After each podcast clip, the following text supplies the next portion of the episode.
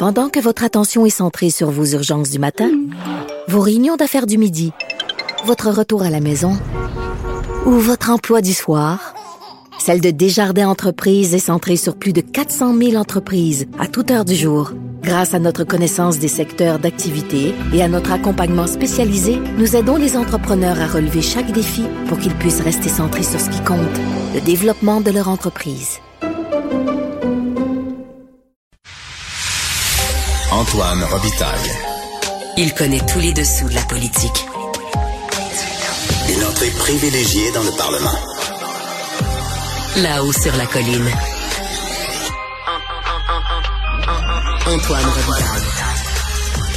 Mais bon jeudi à tous. Aujourd'hui à l'émission, qu'aurait dit le grand Montaigne au sujet de nos âpres débats sur le mode de scrutin? Euh, c'est la question que se pose le philosophe et reporter euh, politique Gabriel Côté dans sa chronique Du côté des classiques. Selon lui, Montaigne dirait qu'il faut être certain que cette manière de compiler les votes est bel et bien démanchée avant de la réformer, car les réformes ne sont pas toujours gages d'amélioration, mais bien souvent d'empirement. Et oui, Montaigne utilise ces délicieux mots de l'ancien français. Mais d'abord, mais d'abord, c'est l'heure de parler de cette autre journée passionnante à l'Assemblée nationale dans notre rencontre quotidienne avec Riminado. Réminado. Tout a été mauvais. Ça a été un spectacle désolant. C'était triste de voir ça. Antoine Robitaille. On sait bien, vous voulez faire du nationalisme, mais non, on veut justement contrebalancer cette délocalisation-là politique. La rencontre. Un jour, on fera notre débat. Oui, oui, bien sûr. Métal sur métal. C'est le moment de vérité. La rencontre. Nado. Robitaille.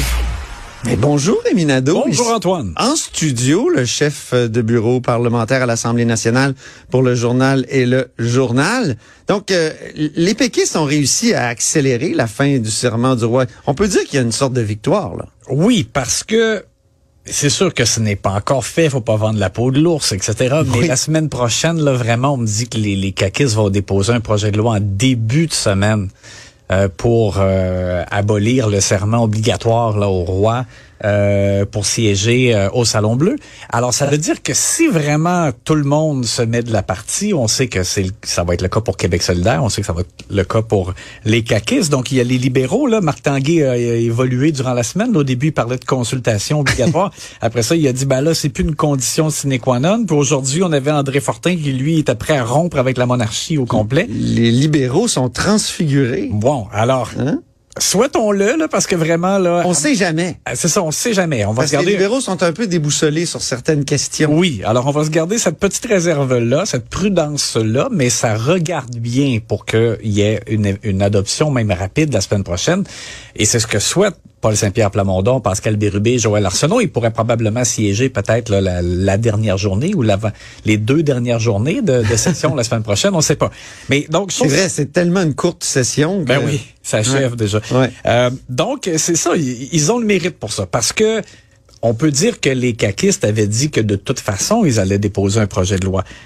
Je pense que ça, on s'en allait vers ça. Mais là, vraiment, il y a une accélération avec la posture du Parti québécois qui a décidé donc de ne pas siéger tant que euh, la loi ne serait pas adoptée. Alors ce matin, là, on rappelle rapidement, les gens ont probablement vu euh, comment ça s'est passé, euh, les images. Il y avait plein de caméras qui suivaient les trois péquistes qui se sont présentés à l'entrée du Salon Bleu.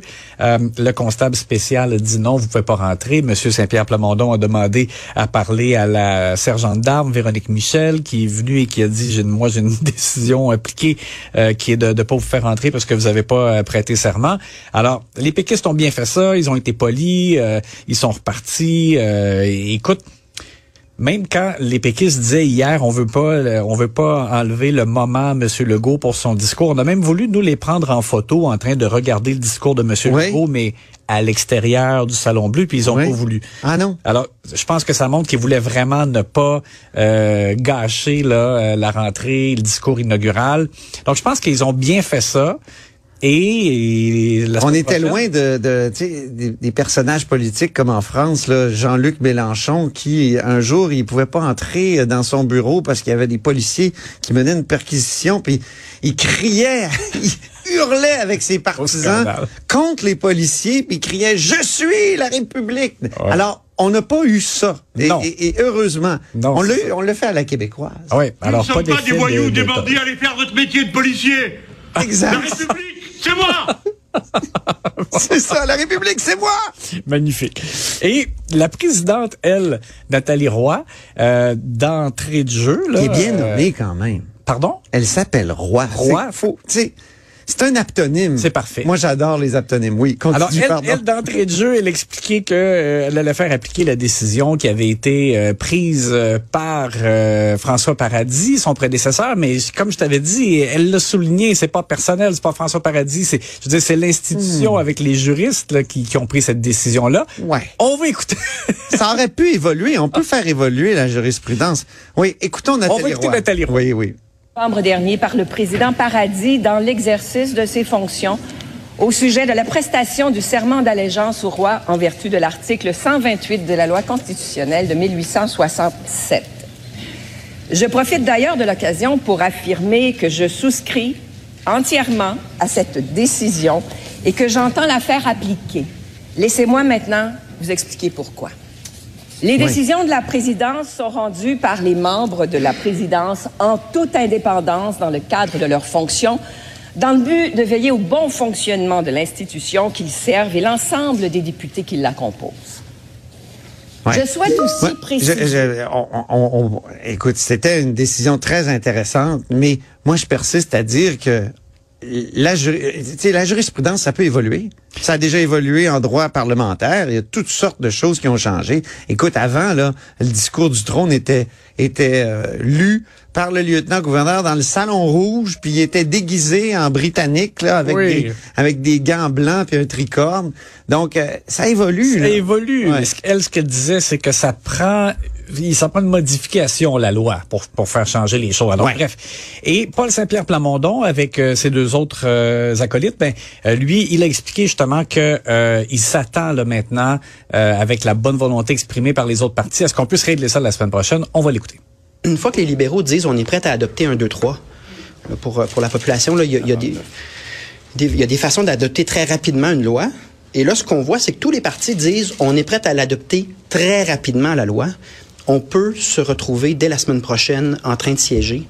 Il y a toutes sortes de manières d'adopter une loi rapidement et c'est l'intention qu'on vient Ouais. Alors, comme on le disait tout à l'heure, ils l'ont bien fait, ils ont bien joué leur carte et je pense que vraiment on va assister à un dénouement la semaine prochaine. peut-être historique. Ouais. Historique hein, quand même, parce que depuis euh, 1759, euh, la conquête, euh, il faut faire ce type de, de serment. De courbettes. Ah oui. Maintenant, c'est l'heure d'écouter un peu d'orgue, mon cher Rémi. Euh, Allons-y.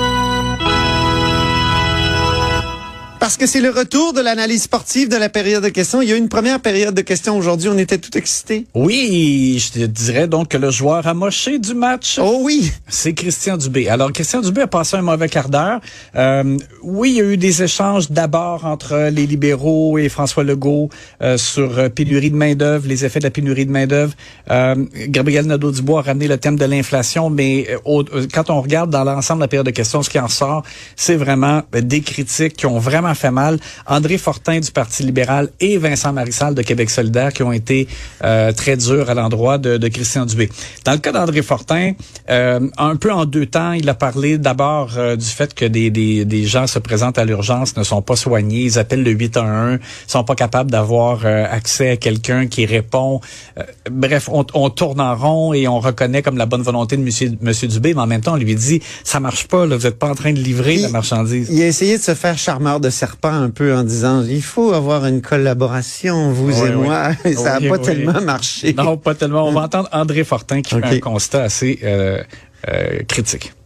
Alors, ils attendent, ils attendent, ils attendent encore, puis à un moment donné, ils quittent. À tous les jours, c'est jusqu'à 1500 patients québécois qui partent, qui quittent les urgences sans voir de médecin, sans solution pour leurs enjeux. Ils retournent chez eux aussi malades que quand ils sont arrivés. Repartir de l'urgence, pas avoir des soins, c'est l'échec du ministre de la Santé. Est-ce qu'on peut se dire que de laisser des gens partir sans soins, ça ne se fait pas au Québec? Et puis, euh, par la suite, André Fortin est revenu aussi en parlant des gens en attente de chirurgie. Euh, il y avait un plan pour rattraper là, les chirurgies qui ont Oui. été euh, mis- mises de côté pendant la pandémie. Et euh, M. Dubé a dû l'admettre qu'il n'est pas du tout en voie d'atteindre les cibles. Là. Euh, il n'y a pas eu de, date de, de- de véritable rattrapage.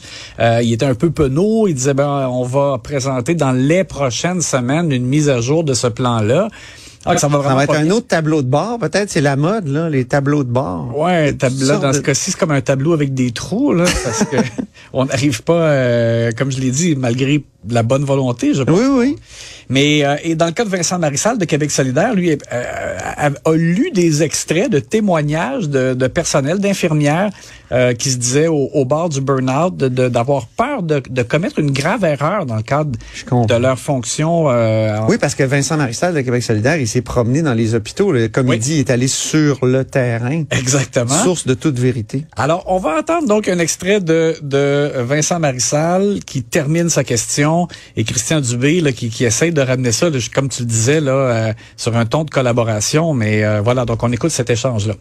Est-ce que le ministre réalise que ces femmes ne le croient plus quand il dit qu'il veut, qu'il qu'il veut mettre fin au TSO? La réponse du ministre de la Santé. Alors, quand je parlais d'un ton constructif, c'est peut-être pas tout à fait à ça que je faisais référence.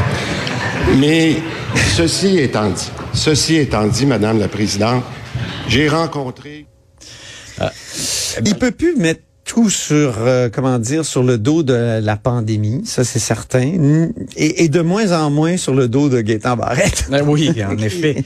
Et- Donc c'est difficile là, pour lui là, parce qu'il faut qu'il livre, là, qu'il donne des résultats. Il faut Oui. que ça donne des résultats. C'est un mot qu'apprécie particulièrement le premier ministre. Exactement, dans son euh, discours d'ouverture.